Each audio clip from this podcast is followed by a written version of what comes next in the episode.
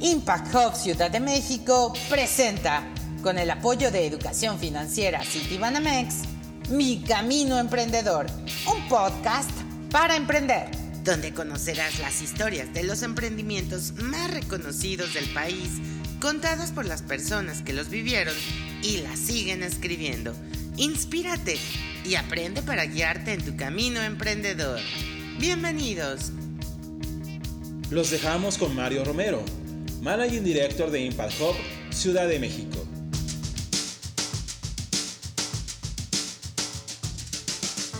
Hola a todas y todos, gracias por escuchar este episodio de Mi Camino Emprendedor, un podcast para emprender.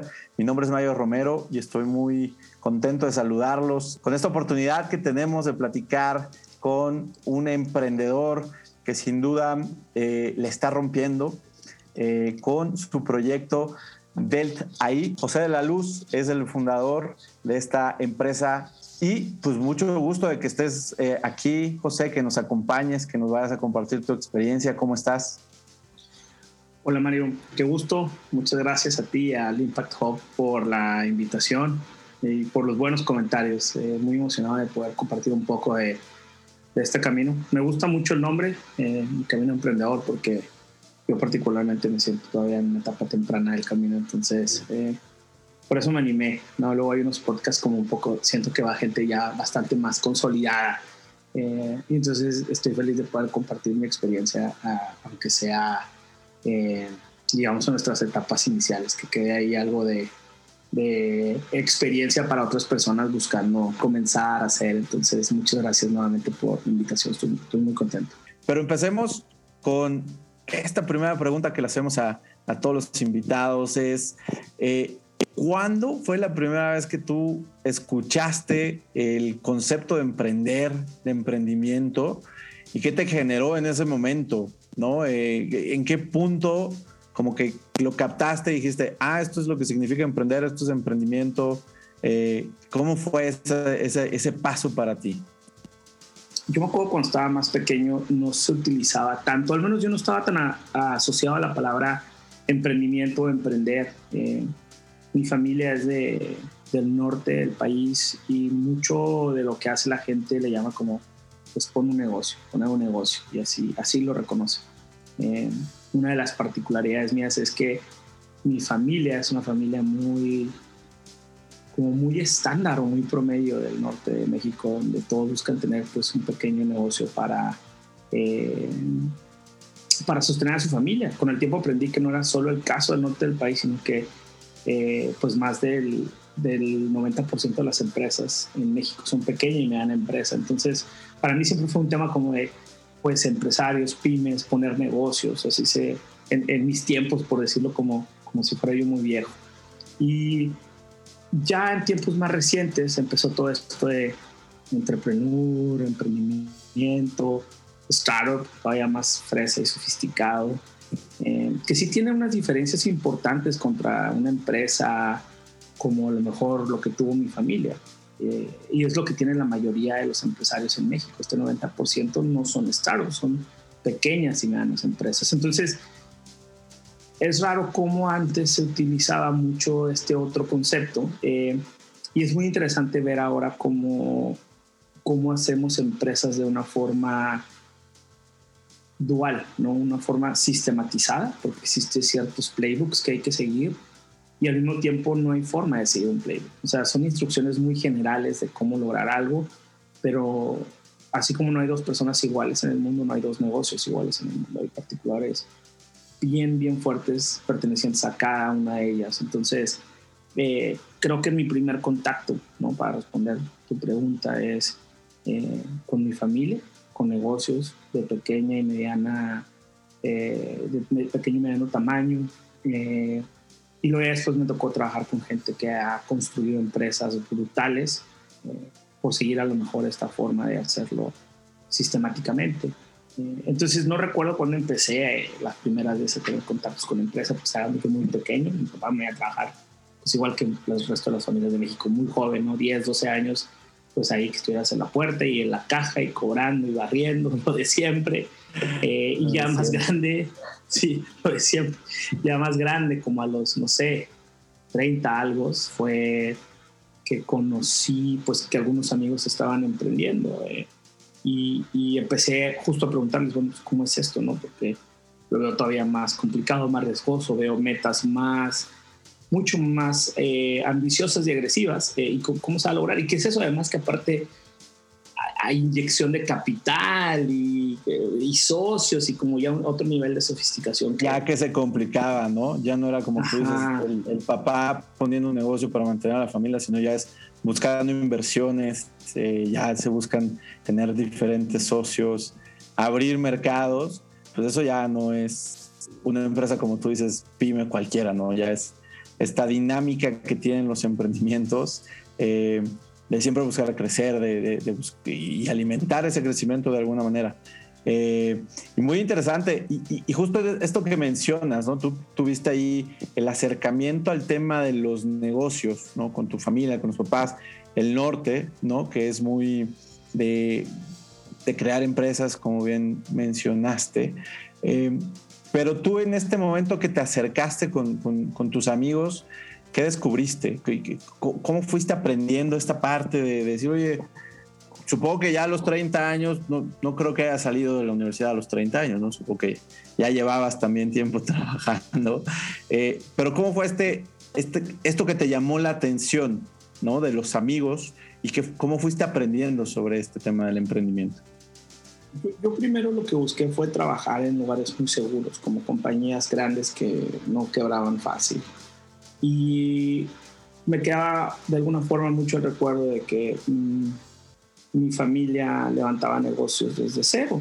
Simplemente un día empezaba algo, trabajaba lo suficiente y lo lograba. Entonces, eh, e, en algún momento yo quise dejar este camino como de un poco más de mayor seguridad y pasarme al lado del riesgo. Eh, y obviamente busqué hacerlo de una forma no tan agresiva. Entonces, antes de lanzar mi propio negocio, yo me acuerdo que yo buscaba algo. Todavía no se escuchaba mucho la palabra fintech, pero se sabía ya de PayPal. Entonces, yo decía, tiene que haber un PayPal mexicano, puede ser. O sea, PayPal como funciona en Estados Unidos, estoy hablando hace, no sé, siete años, era como, no tenía tanto sentido para lo que México, ¿no? No había tanta bancarización, no había tarjetas, no funcionaba como fue concebido en Estados Unidos, en nuestro país. Entonces, yo quería hacer la versión de eso en mexicano y para mí era mi, mi objetivo era cómo podría ser que la gente pague unos tacos o que pague el, el, el, pecero, el microbús con, con, su celular. Todo el mundo ya teníamos celular para ese tiempo, pero usábamos mucho efectivo, todavía usamos mucho efectivo. Y eso era como mi concepto, no, no tenía más idea. Entonces lo segundo que hice fue, no quise lanzarme directo a hacerlo porque no me sentía con las suficiente, suficientes herramientas y suficiente conocimiento. Eh, y entonces lo que hice fue buscar participar en otros emprendimientos de mis amigos que ya fueran un poco más avanzados en esto, aunque no fueran de finanzas. Y lo que me dijeron fue, pues mejor contáctate con otros amigos en común que nosotros te podemos presentar, que sí están haciendo cosas parecidas a las que tú quieres. Eh, y de hecho fue así como entré a. Eh, nos fui a cenar con unos amigos eh, a un sushi y les dije, quiero hacer algo. Y me dijeron, te presento con gente que quiere hacer cosas parecidas, pero pues está buscando gente que quiera trabajar. dije, mira, pues sí, trabajar yo sí sé. Lo que no sabía era a lo mejor trabajar por poco dinero. Y ya fue donde me di cuenta que una gran parte de la retribución venía con la experiencia y con el conocimiento de trabajar con esta gente, con los planes accionarios, con otro tipo de cosas a las que yo no estaba a lo mejor todavía acostumbrado. Eh, y entro como uno de los eh, empleados eh, iniciales a Bitso, cuando pues nadie hablaba de Bitcoin, nadie ubicaba Bitso, nadie, éramos muy pocos, pero pues yo creo que ha sido una de mis mejores escuelas eh, y después ya estando ahí aprendí un montón de cosas. Eh, quise irme a otra empresa también para aprender cómo lo hacían como en general, ¿no? Hacer un poquito una extrapolación que más sabía. Eh, siempre había tenido ganas para trabajar en una empresa de Silicon Valley así es como me fui a Sapo. Disfruté mucho también esa experiencia. y ya después como que ya ya, ya estaba en este exceso de, bueno, ya, ya, ya, estoy acumulando mucha experiencia, ¿no? ¿A qué horas la voy a usar? Y es un poco como nace esta idea de ya empezar a hacer eh, Delta I. Interesante justo como lo, lo, que mencionas, ¿no? Que tú tenías ya como una idea o, ya habías visto algo eh, que querías hacer, pero antes de decir, ya lo voy a lanzar, dijiste, voy a aprender, ¿no? Y déjame aprender con, e, en estas empresas, para los que nos están escuchando, pues Bitso es una de las fintechs más importantes ahora en México. Eh, empezó, y ahí me corregirá José, con, ese trading de, bitcoins eh, y de otras criptomonedas, si no me equivoco, eh, para comprar y vender bitcoins hace muchos años y ahora pues es el, el referente en México de eso. Y entonces entrar a esa empresa, pues claro que es muy importante que sea tu primer pie en el emprendimiento, aun cuando eh, estaba casi empezando, por lo mismo de que es, era una empresa muy visionaria, muy innovadora y, con un tema que ahora, pues cualquiera que tuvo bitcoins o que compró bitcoins en Bitso, Bitso en ese momento, pues ya se compró una casa y una isla, ¿no? Con, con las ganancias que ha generado el Bitcoin. Eh, pero justo ahí eh, quería profundizar un poquito en esto que, que, estás mencionando, ¿no? De mitigar un poco el riesgo, obtener experiencia de cómo se manejan estas empresas, ¿no? Estar ahí eh, en el ambiente.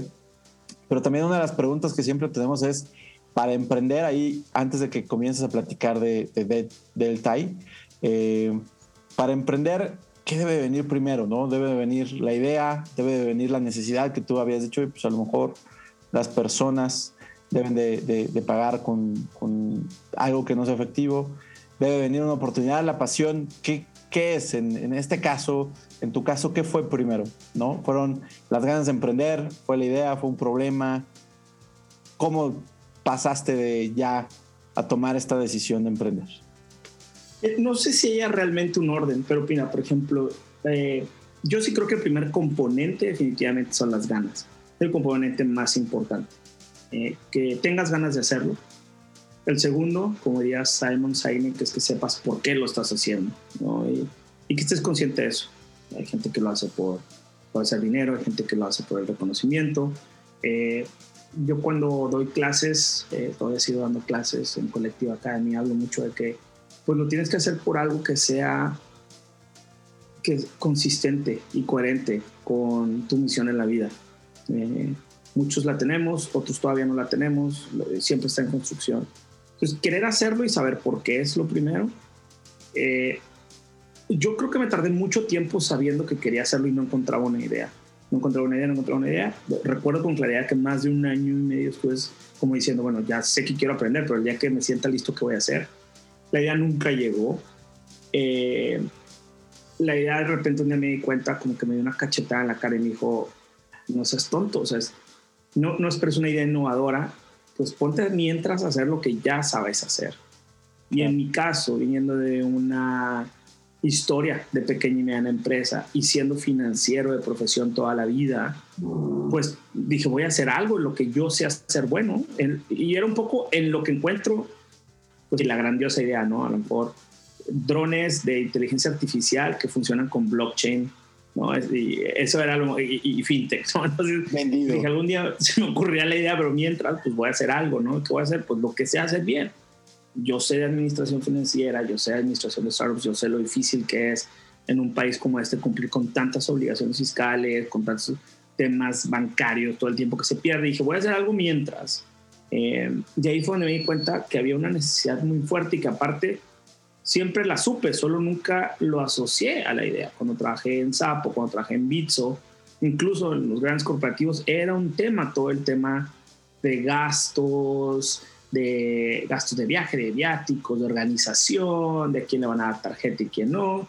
Eh, batallamos mucho en Bitso para tener tarjeta, eh, batallamos mucho en Sapo. Yo pensé que era un problema en México, me di cuenta que era un problema global. También vi actores que ya estaban trabajando en esto, que bueno, si ya empieza a haber un poco de ideas para consumo, ¿por qué no hacemos algo para negocios? Que en eso sí le sé, en eso he estado siempre, ha sido mi trabajo. En realidad lo que hago hoy como emprendedor no es tan difícil, pero tan diferente la experiencia que tuve como, como financiero para estas compañías.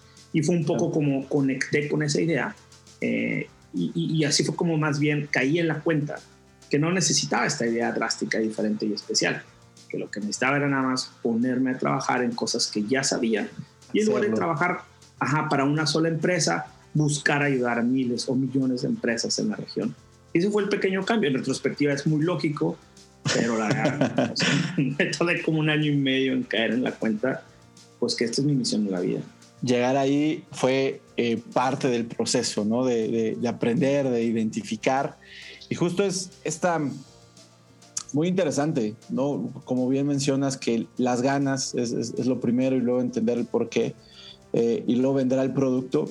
Eh, y que creo que también lo que mencionaste es muy importante para, para todos los que nos escuchan, que a veces esperamos una gran idea muy diferente, muy distinta, ¿no? Esta, lo más innovador del mundo, ¿no? Esta palabra que tanto se utiliza, la idea disruptiva, eh, pero realmente es entender que no va solo por la innovación, sino es de entrada hacer algo, ¿no? No quedarte esperando a, la gran idea y que puede ser una idea que como tú bien mencionaste, no sea muy lógica, está ahí la respuesta y simplemente pues entrar al mercado y ofrecer algo diferente que, que, los demás eh, para poder satisfacer esta necesidad y de ahí pues ver cómo lo vas creciendo. Eh, de hecho, vinculando un poco tu historia, por ejemplo, con eh, Elon Musk, el fundador de PayPal, que también lo, lo, mencionaste, pues ahorita el que tiene sus viajes al espacio, pues la idea no es tan innovadora, ¿no? Son viajes al espacio y eso siempre ha existido, pero decidió echárselo porque no había tampoco competidores y bueno, ahorita ya está ganando mucho dinero con eso, pero pues no fue algo nuevo, algo distinto, sino simplemente otra manera de hacer lo que ya se venía haciendo. Y hablando de esto que te costó trabajo, creo que también es muy importante eh, que nos puedas platicar eh, para los que están escuchando, eh, ¿qué ha sido lo más difícil de todo este proceso? ¿no? Ahorita dijiste que llegar a la idea fue complicado, eh, pero eso ha sido lo más complicado que te ha tocado, o ahorita ya que llevas eh, poco más de un año con, con, la empresa, que ha sido como lo más complicado del, del, proceso, ¿no? Ya emprendiendo o antes de emprender para llegar a emprender, ¿qué, qué tienes ahí de memoria que es un poco eh, agridulce, que digas, ay, qué bueno que ya estoy acá, pero qué gacho la pasé por esos momentos? Fíjate que esto tenemos como un año y medio con Delta I más otros seis meses en los que formalizábamos ¿no? el hacer todo el tema de Delta I. Y eh, no sabría cómo responder esto porque las últimas semanas, pero no importa cuándo me preguntes, siempre son las más difíciles eh, desde el día uno, ¿no? Desde claro, sí. que, comparte esta pasión y digo, por ejemplo, yo que siempre quise hacer esto con co-founders, después encontrar a los primeros locos que se quieren aventar a hacer esto, pues encontrar cómo pagarles, después encontrar cómo traer más gente, después encontrar más funding, después ir con tus clientes, escucharlos, vivir la frustración de a lo mejor no poder resolver los problemas que les quieres resolver en la velocidad que te gustaría todo el tiempo vas a encontrar dificultades eh, y al mismo tiempo es un camino que está lleno de retribuciones. ¿no? Yo creo que la retribución más grande es saber que realmente estamos aportando valor para todas las personas que han creído en todo lo que hacemos. Eh, colaboradores, inversionistas, clientes, eh, también proveedores y partners. Entonces, yo creo que pocas cosas me hacen tan feliz como saber que estoy cumpliendo con las cosas que les prometí y que estamos excediendo muchas de ellas. Entonces, mucha gente, me lo dijeron otros emprendedores, me dijeron, el tema con emprender es que todo lo positivo se experimenta como muy positivo y todo lo negativo como muy negativo. Es como ir en una, en, una montaña rusa, ¿no? como, como, como, como, alguna vez platicamos del roller coaster, eh, pero, pero por 10 vas, cuando vas muy arriba, vas muy arriba, cuando vas muy abajo y uno de los consejos que me han dado varios emprendedores que ahora son como bastante sólidos y consolidados porque están, son muy buenos en lo que hacen, es pues resiliencia, hay que aguantar. Eh. Entonces es difícil todo el tiempo. No, no, no hace poco también hablaba con una amiga eh, que de hecho tú la conoces y me decía, bueno, es que estoy harta de mi trabajo, quiero emprender. Y dije, no necesitas hablar con más gente como yo, porque si lo estás haciendo porque crees que lo que haces está difícil, estás justamente en lo equivocado. O sea, esto eso sí te garantizo es mucho más complicado, ¿no? Y habían trabajado para diferentes empresas e industrias. Eh, por eso hay que tener muy buena conexión con tu motivación y por qué lo quieres hacer. ¿no? Si estás aquí nada más por la diversión que pueda traer, pues que lo entiendan nada más, porque cuando se ponga difícil, eh, tengas herramientas para no abandonar. Claro, no, y, justo lo que mencionas eh, es parte clave, ¿no? Es entender que el emprender tiene todo lo bueno, ¿no? Lo satisfactorio. Hay una frase que dice, emprender es dejar de trabajar 40 horas para alguien más para trabajar 100 horas para ti, ¿no? Y eso es, eh, cuando eres emprendedor, eres emprendedor full time, ¿no? 24 eh, horas, 7 días a la semana. cuando eres empleado, pues de, de, 9 a 5, de 9 a 6 acá en México, este te quitas el, traje y listo, ya te olvidas hasta el día siguiente en la oficina y, como emprendedor no. Y a veces a la gente que empieza, que quiere em, emprender, que dice, oye, es que se ve padre y ve todo lo, bien que les va a todos los, los que están emprendiendo, eh, no ven esta parte. Y es una parte muy, muy oculta del emprendimiento. Satisfactorio, sí, trabajar mucho, eh, pero al final es trabajar y es complicado. Pero ahorita también mencionabas la parte positiva. ¿no? Y dices, bueno, te vas, lo complicado siempre es complicado constantemente y creo que también lo dijiste muy bien que volteando, pues el corto plazo es lo más complicado, ¿no? Porque lo demás ya pasó, entonces ya ves. ya, te libraste. Exacto.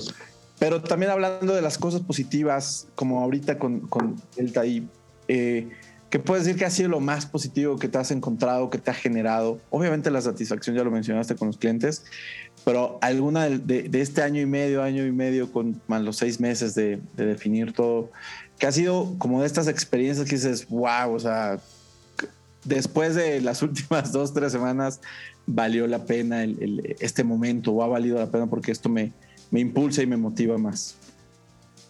Hay muchos, definitivamente muchos momentos. O sea, para mí los que hoy en día más felicidad me dan normalmente son dos. Uno, cuando nuestros clientes te dicen, oye, de verdad me está ahorrando tiempo, de verdad me gusta lo que haces, de verdad qué diferencia verlo desde fuera a utilizar tu producto y que te recomienden a otros.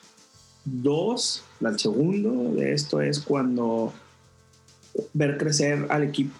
¿No? Una de las mm, principios y valores fundamentales del TAI es aprender y enseñar a otros.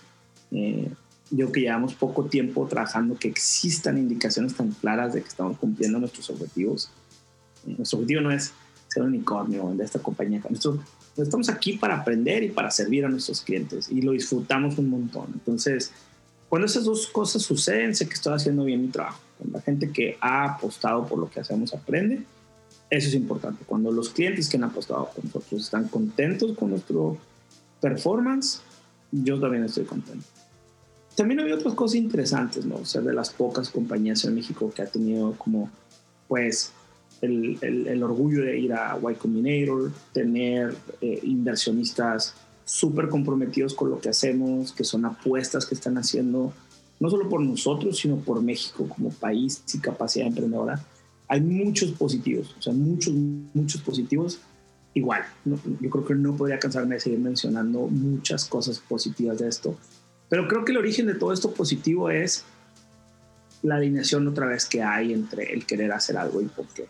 Eh, por, si, si, mi objetivo no fuera enseñar a otros, pues no, no disfrutaría tanto que aprendan. Si mi objetivo no fuera realmente ayudar a que eh, la región esté en una mejor posición económica, pues me valdría que me usen o no, no. Entonces, como que eh, estamos, estamos llenos de cosas positivas porque hay una buena alineación entre el espíritu que hay detrás de este equipo queriendo resolver un problema real en la TAM.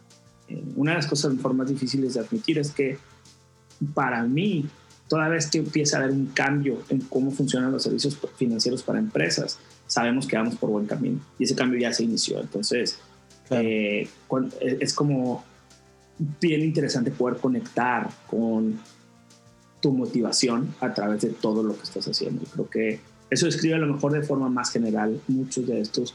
Ya los puedes llamar logros, los puedes llamar como lo que sea, pero al final es eh, encontrarte con la satisfacción de un trabajo bien ejecutado.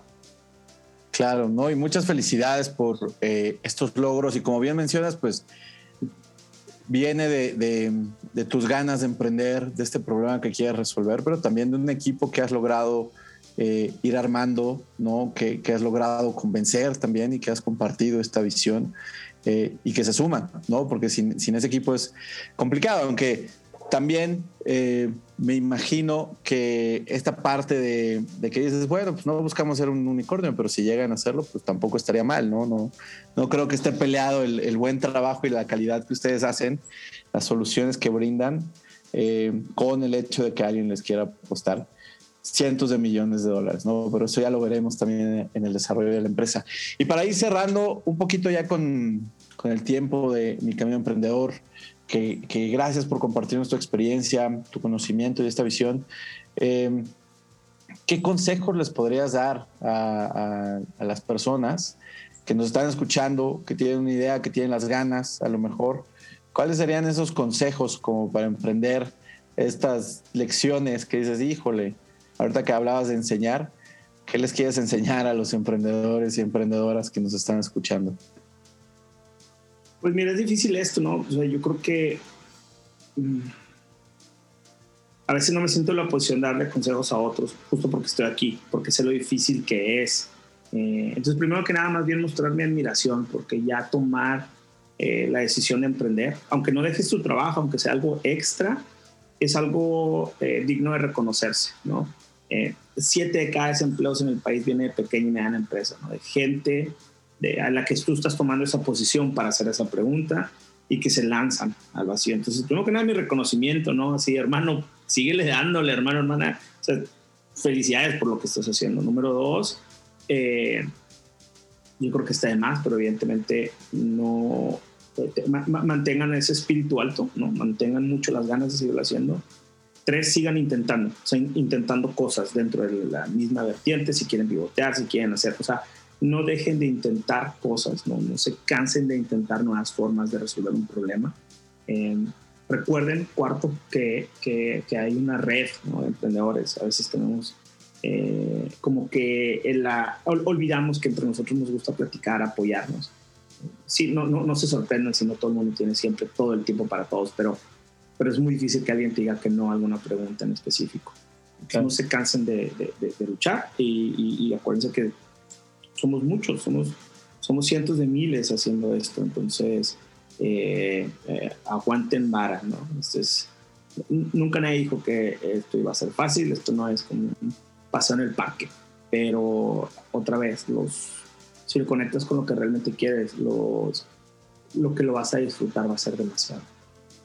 Claro, y justo, pues ya para ir cerrando, eh, pues esta parte importante, ¿no? Allá afuera hay un ecosistema emprendedor eh, y entre los emprendimientos nos apoyamos, ¿no? Los emprendedores las emprendedoras compartimos. José ya nos contó cómo empezó con estos emprendimientos, también integrándose allá los equipos de Bitso, de Sapo, eh, para aprender un poco más, conocer más y ahora, pues él ya tiene su propio proyecto acérquense a ver qué es lo que hace Delta I, cómo está transformando estos servicios eh, con eh, la fintech, ¿no? Estos servicios financieros para las empresas resolviendo los problemas y con algo que le gusta mucho a, José y que aparte pues ha encontrado la manera de, hacerlo, eh, su forma de vida. Entonces, felicidades por todo lo que has logrado con Delta I, seguro van a seguir viniendo mucho más éxitos. Tendremos este podcast cuando te invierten 100 millones de dólares también lo van a buscar, entonces nos da mucho gusto eso.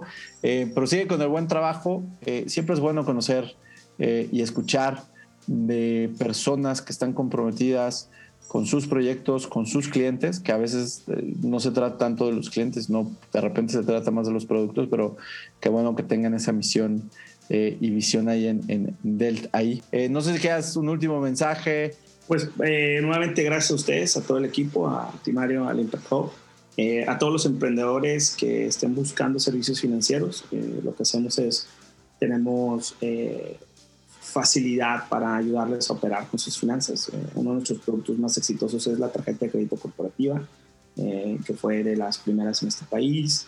tenemos un sistema de evaluación de crédito alternativo a los bancos, entonces échense una vuelta por ahí a www.delt.ai Y también tenemos otros servicios que, que ahí pueden encontrar que, que van a ser de, de, utilidad. Entonces no deben buscar a nuestro equipo a través del chat de ayuda que viene ahí abajo en una, en una burbujita roja para hacer preguntas. Siéntense libres de visitarnos. Avísenos que vienen del podcast del Impact Hub y les vamos a hacer un 15% de descuento en cualquier eh, comisión que tengan que pagar.